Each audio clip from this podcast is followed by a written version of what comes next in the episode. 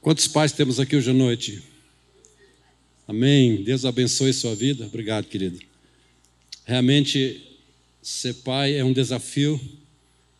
Realmente, no tempo que estamos vivendo, é um grande desafio, mas é algo que Deus está restaurando a paternidade. Quantos creem que Deus está fazendo isso? Amém? Por quê? Porque famílias fortes é uma igreja forte. Quando há famílias restauradas, realmente a igreja é restaurada também. Você sabe que a igreja é a segunda, é a sua família. Então, cada família que é representada, assim é a igreja. Alguma coisa está acontecendo no som aqui, não sei o que é. Então, cada família que é representada é assim a igreja. Como é, é na sua casa, assim é a igreja também. Por isso que Deus se importa tanto, realmente, com as famílias. E nós sentimos que nesse mês seria algo que nós íamos ministrar cada domingo sobre família porque reconhecemos que famílias precisam ser restauradas, famílias precisam estar bem. E dentro das casas precisa trazer paz, haja paz. Por isso que o assunto hoje, paz, trazendo paz para a sua casa. A família, ela está sob grande ataque nesse dia. Não sei se você está percebendo isso, mas há forças malignas que querem destruir. Nós sabemos que há uma guerra entre o bem e o mal, entre trevas e luz. Essas forças malignas querem destruir a família. Os casamentos estão muitas vezes desmoronando. A gente percebe um índice alarmante de separação e de divórcios. Os pais realmente não estão assumindo a função que Deus deu para eles como líderes. O ataque contra, contra o lar, a gente percebe, é evidente, é claro. A mudança sutil na nossa sociedade, que tenta eliminar o relacionamento conjugal, eliminar a família, desfazer a família. Toda a estrutura da nossa sociedade está eliminando o papel do homem como líder, como líder protetor, provedor. Está destruindo o papel da mulher também, desfazendo, invertendo os papéis. Um grande problema nos nossos dias é a ausência da, da figura paterna na casa. não sei se vocês concordam com isso, mas talvez seja o grande ênfase exagerada no trabalho, as pessoas estão muito tempo no trabalho, trabalho, trabalho, esquece a sua família muitas vezes. O que vemos em muitos lares, a mente não há paz. Há aquele ringue doce todo dia, aquela frustração, aquele desânimo. Às vezes existem maridos que não querem chegar em casa, porque não há paz dentro de casa. Às vezes esposas, a mesma coisa, e se ocupam com outras coisas. Agora, Toda família enfrenta conflitos. E é isso que eu quero falar hoje à noite sobre conflitos, como você pode enfrentar os conflitos. Os conflitos, sabemos, fazem parte da nossa vida. Mas a questão é como a gente enfrenta esses, esses conflitos. Porque o problema não está no conflito em si, não está no conflito, mas na maneira como a gente lida com os conflitos, como a gente trata com os conflitos. O que precisamos realmente entender que nós precisamos aprender como lidar com o conflito de uma maneira bíblica, de uma maneira madura, de uma maneira sábia. E muitas vezes nós não sabemos lidar com isso. E por isso não há paz na sua casa. Então nós precisamos descobrir como resolver conflitos familiares. Amém? Quantos querem aprender? Amém? Mesmo você não sendo casado, mas você sendo jovem, sei lá, né? Você vai aprender hoje à noite como lidar com conflitos. A mensagem também serve para você. Então muitos Casais, por exemplo, quando tem conflito, eles começam a tirar um no outro. Por exemplo, a mulher está lá e o homem está aqui. Eles começam a conversar e começam a tirar como se tivesse pegado o revólver, começam a tirar um para o outro. O que acontece? Cada um começa a machucar. Mais feridas vêm, e muitas pessoas estão tão feridas, machucadas, que perderam a esperança do seu relacionamento. Porque um começa a tirar no outro, um começa a atacar ao outro. E quando sabe que a pessoa que mais se machuca é a pessoa que mais perto da gente está. É, não é verdade? A pessoa que mais você machuca é seu cônjuge, seus filhos, ou seus pais. Então, eu quero dar dez passos nessa noite para você construir harmonia no seu lar. Quais são os princípios, alguns deles, que vão trazer paz para sua casa? Amém, amados? Então, quem é casado aqui, você está solteiro, quem é casado, diga para seu esposo do lado: meu bem é para nós hoje à noite. Eu quero ser bem prático hoje à noite, porque eu quero é que você seja prático na sua vida, que você possa mente não apenas ouvir, se você puder anotar, mas praticar isso no teu dia a dia. Porque eu creio que isso vai fazer diferença na sua vida. Amém? Primeiro ponto que quero falar, ouvir antes de falar. Diga ouvir antes de falar. Você precisa ouvir antes de falar. A gente gosta de falar.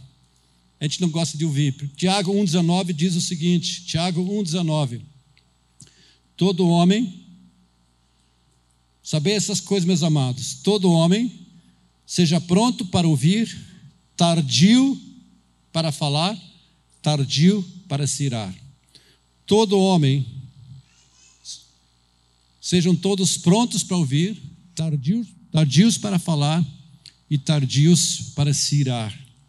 A gente, às vezes, é o contrário. A gente está pronto para falar, não para ouvir. Então, primeiro você precisa ouvir antes de falar. Provérbio 18, 13. Provérbio 18, 13.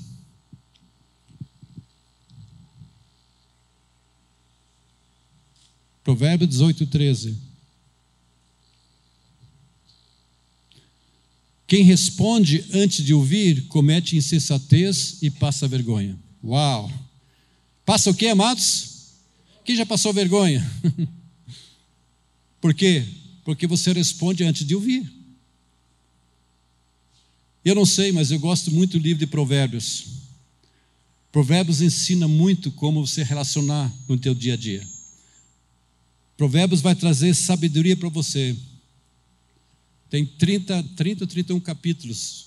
Tinha um, tinha um mês que eu lia toda, todo mês eu lia Provérbios, um capítulo por dia. E isso me ajudou muito. Me lembrava de muitos versículos. Opa! Do muito falar não falta transgressão. Opa! Opa! Opa! Tem que ficar quieto, tem que falar.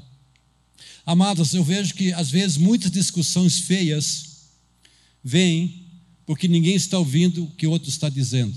É não é verdade? Quem já viu o que acontece com você, você está falando, outra pessoa interrompe, já está falando também, não deixa você falar. Então você não ouve direito e você fala porque você pensa, mas você não escuta. Então você precisa procurar entender a razão do aborrecimento antes de responder. Por que está acontecendo isso? Mas muitas pessoas já começam a responder, começam a falar sem entender a coisa. Você precisa pensar na ação, esteja ciente do que está passando. O que nós precisamos, que eu vejo que falta muito, os frutos do Espírito. Longanimidade, benignidade, mansidão, domínio próprio. Diga domínio próprio. Você, como cristão, nós precisamos ter os frutos do Espírito. É domínio próprio, longanimidade. O que é longanimidade? É um espaço entre o erro e o certo. Não que você vai concordar com o erro, mas você deixar um espaço. Espera aí. Porque tem, tem pessoas com aqui, oh, tá, tá vendo aqui? Tem pessoas que um cônjuge faz uma coisa. Oh. Não, dá um espaço, dá uma respirada. Depois você pode até falar, mas seja longânimo. Quando estão entendendo? A mulher, toda mulher ela tem capacidade para saber se seu marido está escutando ou não ele. Ela tem uma sensibilidade, amada, de perceber isso. Opa, sabe que meu marido está me ouvindo ou não está ouvindo? Dizem que, é uma estatística, né? Que quando o homem chega em casa, já, já falou 90% que tinha que falar do dia. E a mulher apenas 40%, 50%. Agora imagina. Quem tem experiência, quem é casado sabe disso. As mulheres falam mais que os homens. nem, nem todos, né? Tem homem que também, vou te contar, né? Mas muitos de nós, nós temos incapacidade ou inabilidade de escutar. A gente não gosta de ouvir, de escutar, a gente gosta de falar. Eu, se não cuidar, por exemplo, quando alguém fala comigo, eu já tenho a resposta. Eu já acho, eu acho que eu tenho a resposta, mas às vezes nem é aquela resposta. Mas eu acho, já, hum, já sei. E não termina, não deixa a pessoa escutar. E é um erro. Eu tenho aprendido isso, preciso ouvir, escutar a pessoa. Hum, ela tem o direito de expressar o sentimento, e eu preciso ouvir o sentimento da pessoa. Então eu tenho o direito de falar, de expressar meu sentimento, como também ouvir. Depois outra pessoa, ela pode ouvir e eu expressar meu sentimento. Quantos estão entendendo? Isso é comunicação. Isso é sadio. Amém, amados? Fala para o seu cônjuge lado, se você está casado, diga você tem direito de falar expressar seu sentimento, e eu preciso te ouvir. Depois você precisa ouvir, eu posso expressar meu sentimento, sem você se interromper, sem você romper. Aí podemos conversando. Não é joia isso, amados? Hum, mas a gente, amado, para homem é difícil. Quantos homens sabem que é verdade? O homem tem raciocínio, raciocínio é rápido, ele já pensa, ele já tem a resposta, mas não, a mulher é mais sensível, é mais emocional. A esposa está fazendo assim, ó. se ela faz assim, porque é verdade. É não é verdade, amados? Somos diferentes, é porque eu vou falar sobre isso. Nós somos tão diferentes, o casal é tão diferente, o homem e a mulher é tão diferente. Às vezes a gente quer que a pessoa seja igual a gente, mas não é. Eu sei disso. Segundo passo, responder com calma. Diga responder com calma. Ai, ai, ai, ai, ai. Responder com calma é um problema, amados. Provérbios 15, 1. Provérbios 15, 1. A resposta calma desvia a fúria, mas a palavra ríspida desperta a ira. Deixa eu ler mais uma vez. Decora esse versículo, amados, amém? Para você saber no teu dia a dia. A resposta calma desvia a fúria, mas a palavra ríspida desperta a ira. Amados, um dos principais problemas que enfrentamos no meio do conflito é a ira. É, não é verdade? Quando tem conflitos, o que, que se levanta de você? Aquele sangue sobe, sangue desce, sangue, tem aquela coisa que sobe e toma controle das nossas palavras, nossas ações e faz a gente perder o foco do relacionamento. Porque o foco é o relacionamento. A gente começa a ficar irado, as palavras saem com ira. E amado, deixa eu dizer uma coisa: quando você perde o controle, o diabo assume. Quando você se ira, o diabo assume. Por que, que você vê tantas coisas que a pessoa diz, eu não queria fazer o que eu fiz? Porque levantou algo, uma ira. Você abriu uma porta onde o diabo começa a assumir. Há diversas portas onde o inimigo entra. Uma delas é a ira. Outras portas vêm através de, de você adorar outros deuses. A imoralidade também é uma porta onde o inimigo entra, ele começa a tomar conta. Mas uma das portas é a ira. Quem já viu pessoas com ira? Ou quem já se irou? Você perdeu o controle. Uma vez eu fui chamado numa casa que estava com um problema o casal e fomos lá. Quando chegamos lá, nós vimos aquele gritaiado, aquelas coisas. A mulher gritando, o homem gritando, o que, o que, chamando o nome, com esse, meu Deus, acho que eu vou nem entrar aqui, porque está tão feia a coisa. Gritar, né? a ira vem, a pessoa começa a gritar, ela nem sabe ela, que está falando mais, e só piora a briga. Mas quem respira fundo e fala com calma, retorna ao controle da conversa. Eu não sei você, se você é uma mulher braba, é um problema, se você é um homem brabo, é um problema. Todo homem seja pronto para ouvir, tardio para falar, tardio para se irar. Mas se você perde o controle, isso é um problema.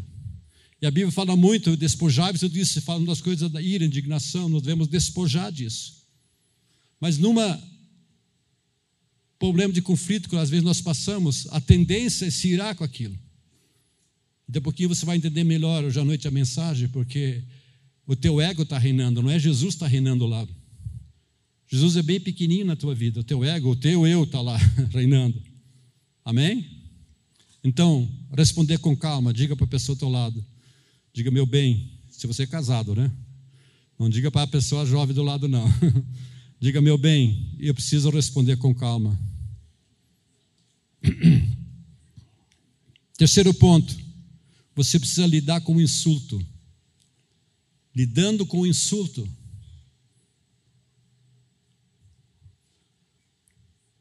A gente às vezes não sabe lidar com os insultos. Conflitos mal resolvidos ou não resolvidos tira a unidade. Por isso, como falei no início, o inimigo tenta atacar a família, porque onde não há unidade, não há bênção. No Salmo 133 fala isso, onde há unidade, Deus abençoa, o óleo desce, a unção desce, a presença de Deus desce. E o inimigo sabe dos princípios, porque se não há unidade, não há bênção. Por isso, nós precisamos aprender a lidar com os conflitos. Lembra que eu falei no início que conflitos é normal. Sempre vem conflitos, porque somos pessoas diferentes, pensamos diferente, agimos diferente, temos falhas. Amém? Nós precisamos aprender a lidar com os conflitos. Mas muitas pessoas elas ignoram o conflito, acham que irá desaparecer. Ah, não. Vai desaparecer o conflito. O conflito ignorado provavelmente irá crescer e isso é desastroso. O que acontece? A pessoa pega aquela coisa e joga no baú. Ah, não, vou esquecer. Só que joga no baú. Vai acumulando, vai acumulando. Só que o dia que abre, vem uma situação, vem tudo aquilo para fora de novo. Ah, lembra, lembra aquilo lá, lembra, vem que joga para fora. Porque você nunca tratou, nunca limpou aquilo. Lá no livro de Provérbios, capítulo 12, versículo 16. O insensato revela de imediato o seu aborrecimento, mas o homem prudente ignora o, o insulto. A gente sabe que durante uma briga as pessoas dizem coisas que não deveriam dizer. Isso faz outra pessoa perder o controle, não é verdade? Dizemos, há um conflito. Você, a pessoa começa a dizer coisas que não devia dizer, e isso leva a muito mais. Eu não devia estar falando aquilo.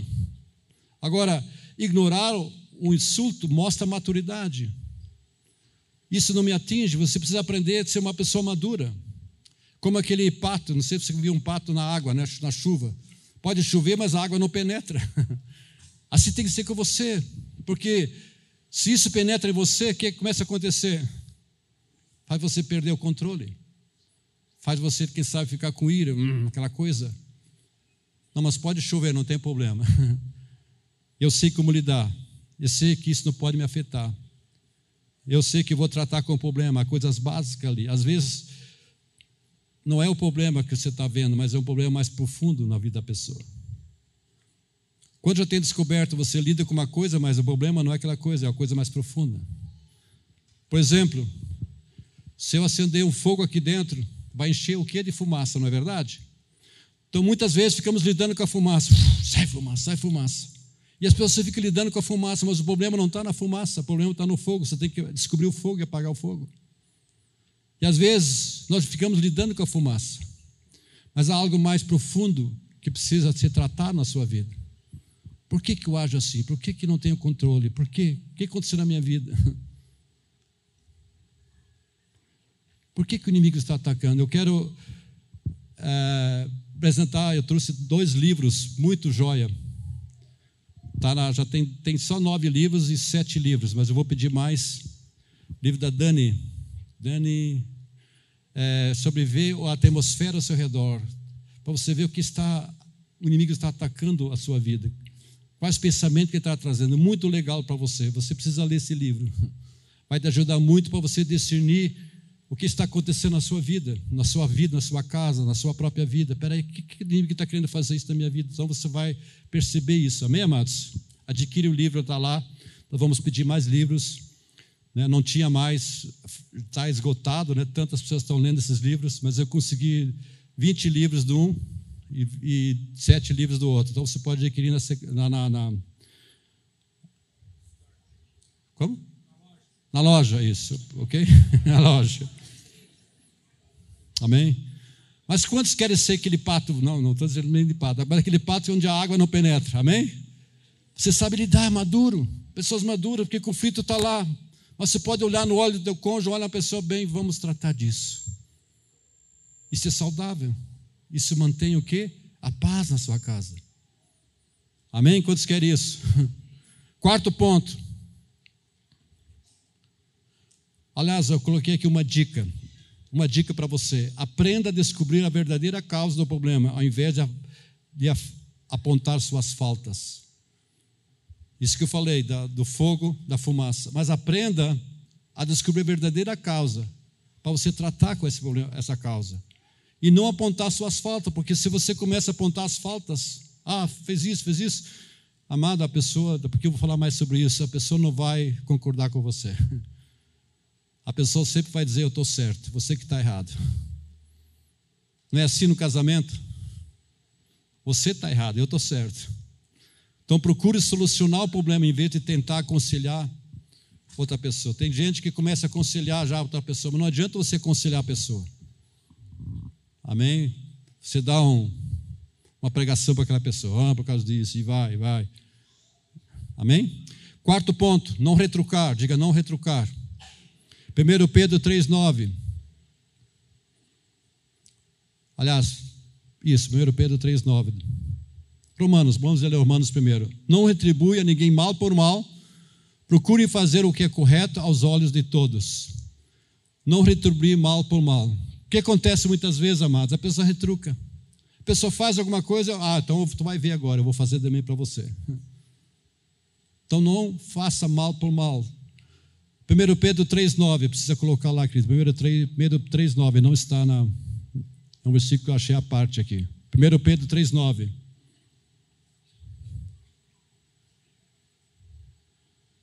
Não retribui mal com mal, nem insulto com insulto. Ao contrário, bedigno, pois para isso vocês foram chamados para receberem bênção por herança.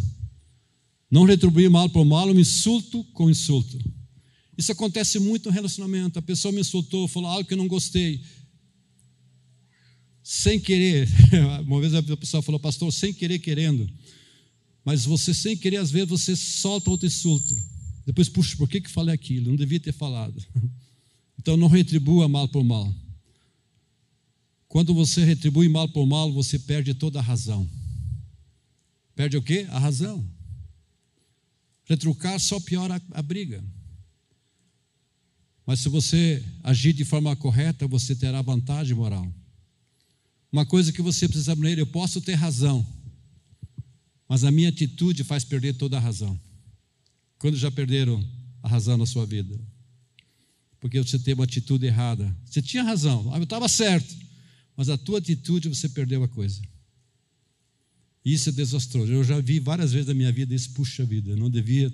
Eu, eu acho que eu estava certo. Mas, por fim, fiquei todo errado. Que a minha atitude, a maneira que eu falei, a maneira de agir foi toda errada.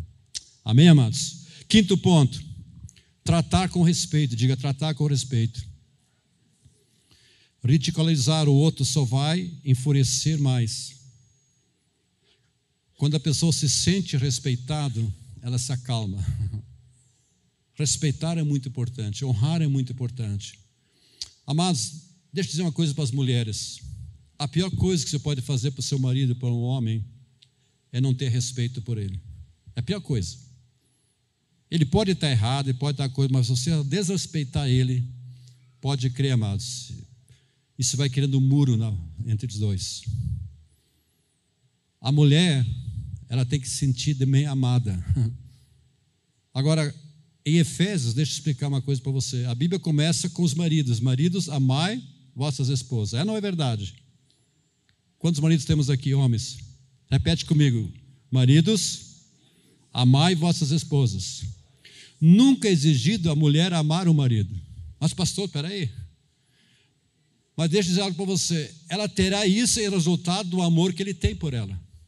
Então, se o marido amar ela, é lógico que ela vai retribuir. E o marido então terá respeito. Amém? Não é lindo isso? Os maridos digam: Ah, as esposas estão gostando. Amém, esposas?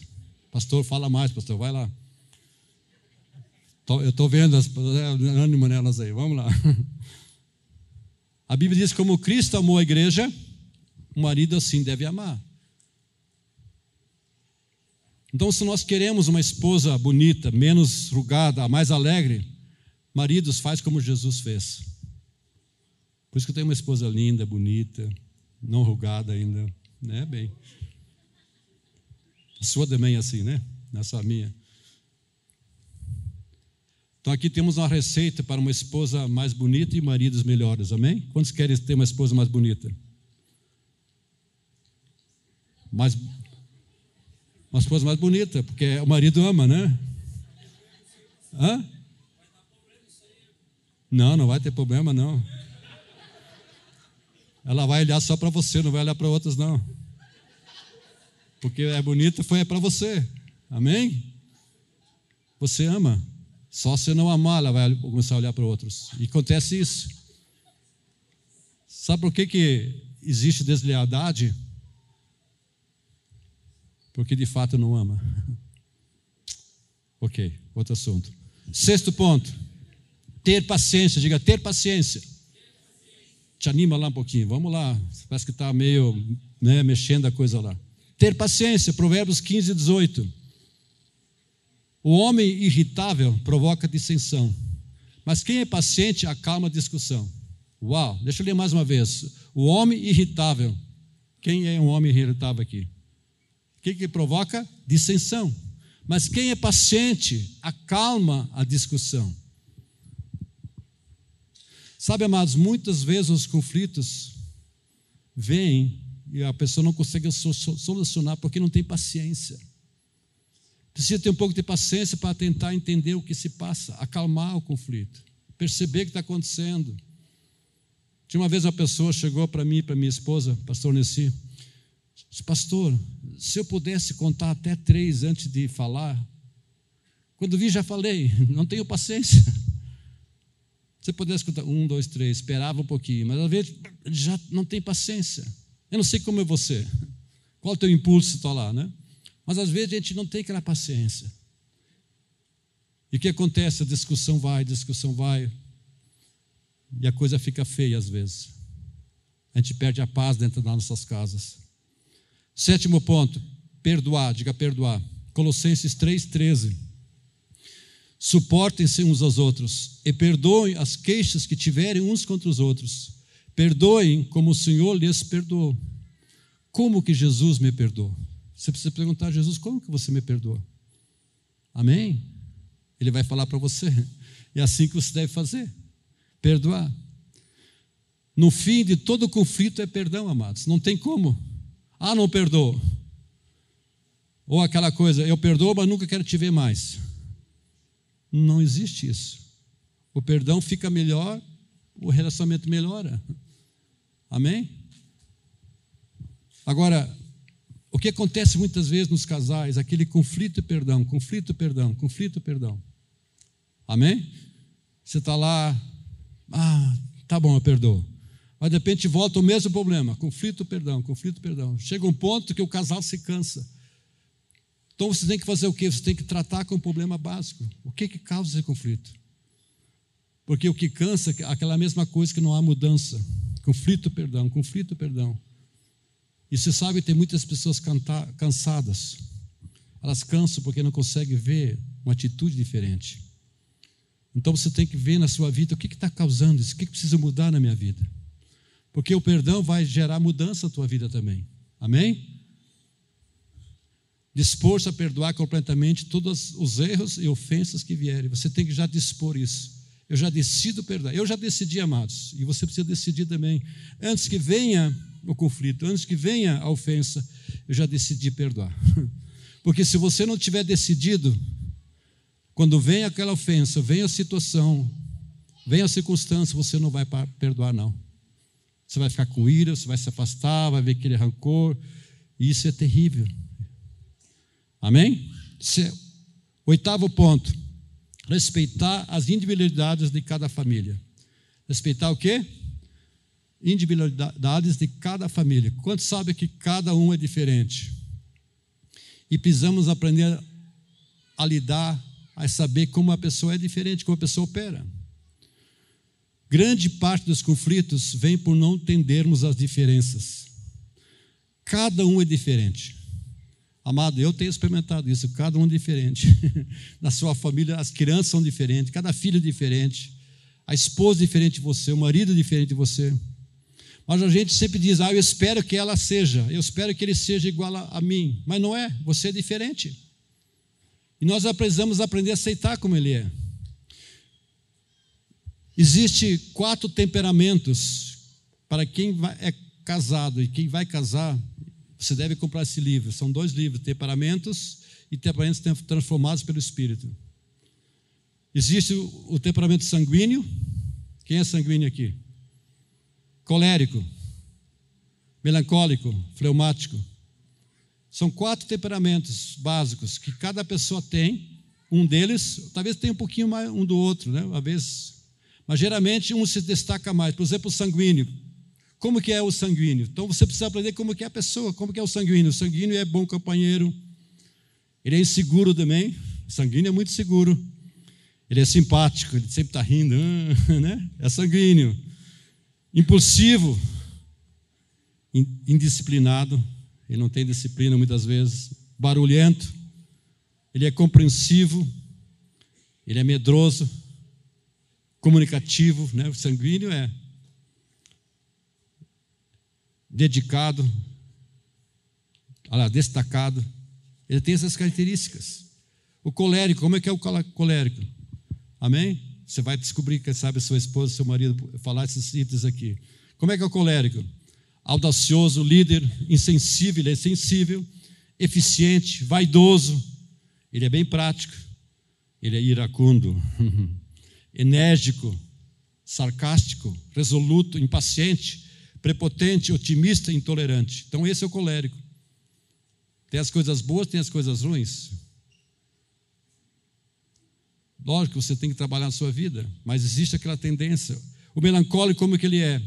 Ele é crítico, ele é fiel, perfeccionista, teórico, dedicado, vingativo, leal, antissocial, amuado. Melancólico amuado, tá? como está já? Pessimista, sensível, calmo. Amém? Esse é o melancólico. E o fleumático? bem-humorado, desmotivado, líder, pretensioso, prático, provocador, conservador, desconfiado, eficiente, indeciso, tranquilo, calculista e calmo. Ok, eu sei que você não consegue ler, está aqui, mas eu aconselho você, é fácil você entrar na internet, né? Mercado Livre, você pode entrar lá, você pode comprar esse livro bem baratinho, vale, vale muito a pena você descobrir como é o temperamento do seu cônjuge ou a pessoa que você convive. Isso vai te ajudar muito Amém? Outro ponto para você construir harmonia e paz no lar: reconhecer os próprios erros. Diga, reconhecer os próprios erros. Amados, eu creio que isso é a coisa mais difícil, a gente aprender a reconhecer os próprios erros. Admitir seus erros. Isso é coisa difícil. A gente sempre passa os erros para outra pessoa. Outra pessoa sempre é culpada. Mas admitir o erro não é fracasso. É algo que traz honra, traz maturidade para você. É uma pessoa madura. Quando admite o erro, você é maduro. E não tem nada de coisa negativa nisso. A gente sempre gosta de mostrar o que é positivo. Ah, né, mostrar, e às vezes mostra aquilo que não é. Fala aquilo que não é. Mas a gente tem que, de fato, aprender a mostrar quem nós somos de fato. 1 Coríntios 11, 31. Porque se nós nos julgássemos a nós mesmos, não seríamos julgados. Mas quando somos julgados, somos repreendidos pelo Senhor para não sermos condenados com o mundo. Isso fala que nós tomamos a ceia. A mesma passagem fala da ceia. Nós podemos chegar de qualquer jeito, mas nós precisamos chegar realmente com perdão, receber perdão. Não podemos realmente dizer, ah, vou de qualquer jeito. Espera aí, o sangue de Jesus cobre a minha vida. Ele me perdoa, me santifica. Amém? Eu não ando na prática do pecado. E eu preciso reconhecer o meu erro na presença do Senhor, reconhecer minhas faltas. Amém, amados? Há pessoas dá desculpa pelo seu erro, jogando a culpa nas outras pessoas. Geralmente é assim. Se você é casado, você sabe disso. Sempre é o outro, eu sempre tenho razão. Sempre é meu cônjuge. Ele está, ele está errado, ela está errada, eu sempre estou certo. Agora, pastor, uma vez a pessoa chegou para mim, pastor, mas eu estou certo. Sim, você está certo 80%, mas você tem 20%. Então, reconheça seus 20%. Toma a decisão, toma como se fosse todo o teu erro. Quantos estão entendendo? Se humilha. Mas você fica lá realmente né, culpando aquela pessoa. Ah, mas você, você, você, você. E é interessante quando a gente aconselha casais. É muito interessante isso. Então vem a esposa, conversa, conversa fala, fala, fala, fala. A gente sai de lá, né? Quem é pastor diz, puxa, eu vou pegar esse danado aí. Vou pegar ele. Só que tu vai ouvir ele, tu vai dizer, vou pegar ela depois. Os dois têm culpa às vezes. Quantos estão entendendo? Lógico, existem casos, né? Casos diferentes, às vezes casos de adultério, outros casos. Mas se você vai conversar com a pessoa, ela sempre está certa. Reconheça seu erro. Amém, amados? Se humilhe, peça perdão. A Bíblia diz que se nós chegarmos ao altar, se alguém tiver algo contra, ou tiver, eu tiver, vai, primeiro reconcilie-te com ele. Reconheça seu erro, diga, me perdoe, eu errei com você. Amém? Isso vai trazer paz para sua casa. E último ponto, entenda o seu lugar, entenda o seu lugar respeitando o lugar do outro. Você sabe que há muitas casas em desordem. Eu não sei quanto a sua, mas você deve saber como é a sua casa. Por quê? Porque as pessoas não assumem o papel de cada um na sua casa. Quando sabe que a Bíblia nos ensina o papel de cada um, o papel do homem, o papel da mulher, e eu não quero entrar nisso. Eu creio que até o fim desse mês nós vamos ter uma conferência, dia 26 e 27, sobre família. Vai estar conosco o pastor Davi e Mônica de Londrina. E nós queremos que você participe, que toda a igreja participe. Vai ser muito interessante, vai ser sobre família. Então, se você quer edificar sua família, se inscreva, apenas 40 reais o casal. Por que estamos cobrando? Porque temos custo de avião, temos pedágio, temos oferta, amém? Estamos cobrando aumento de 40 reais por casal, 20 reais por pessoa para cobrir as despesas. Mas vale a pena você investir. É uma conferência da família. Vamos encerrar esse mês, SOS Família, com essa conferência. Então já escreva, amém, amados? Já se inscreva, que vai ser muito importante você participar dessa conferência. Amados, como há confusão dentro da família? Há um vácuo, muitas vezes deixado pelo marido, e onde esse vácuo está, a esposa domina. Quantos já viram essa, essa frase? Ah, meu marido é um marido banana. Eu tenho que fazer tudo em casa. Né, tem um, lógico, tem outro lado também, né, diz que o homem é a cabeça, né, e a mulher é o pescoço. Então o pescoço vira a cabeça do que quer, né? Tem mulher assim, né? Não é você, lógico, né? outras mulheres. Aqui não tem nenhuma mulher assim. É, em Coríntios fala sobre autoridade. Pena que não tenho um quadro para mostrar para você. Então, Deus, Jesus Cristo, homem, mulher e filhos. Amém? Deu para pegar? Deus, Jesus, homem, mulher, filhos. Amor, autoridade, disciplina é sempre transferido para baixo, vem de cima. Deus, Cristo, homem, Cristo, homem, depois a mulher, depois os pais para os filhos. Amém? Deu para entender isso, amados? É muito importante. Agora, honra e obediência é sempre transmitido para cima. Filhos para os pais, os pais, homem, né, mulher, homem, Jesus Cristo. Então, o homem em submissão a Jesus. Por quê? Porque o pai, ele concede proteção, provisão, direção. Então, quando há ausência de um pai numa família, há um vácuo que acontece lá. Não há aquela proteção, a, a autoridade não desce. Por isso é muito importante você ser um sacerdote. Então, a mãe, o que ela representa? Ela representa nutrição pacificadora. Ela tem aquele cuidado emocional. Amém? Cuidado emocional.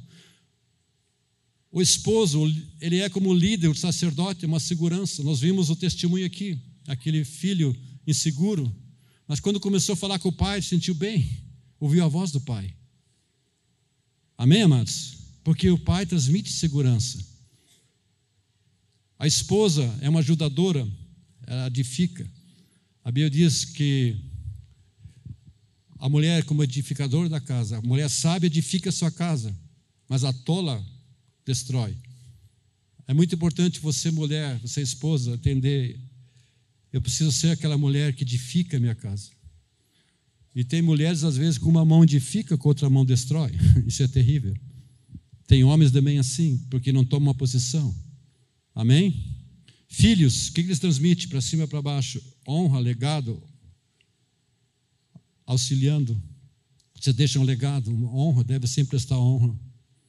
Então, o que, o que precisa acontecer, amado, nesses dias é, de fato, trazer ordem na família.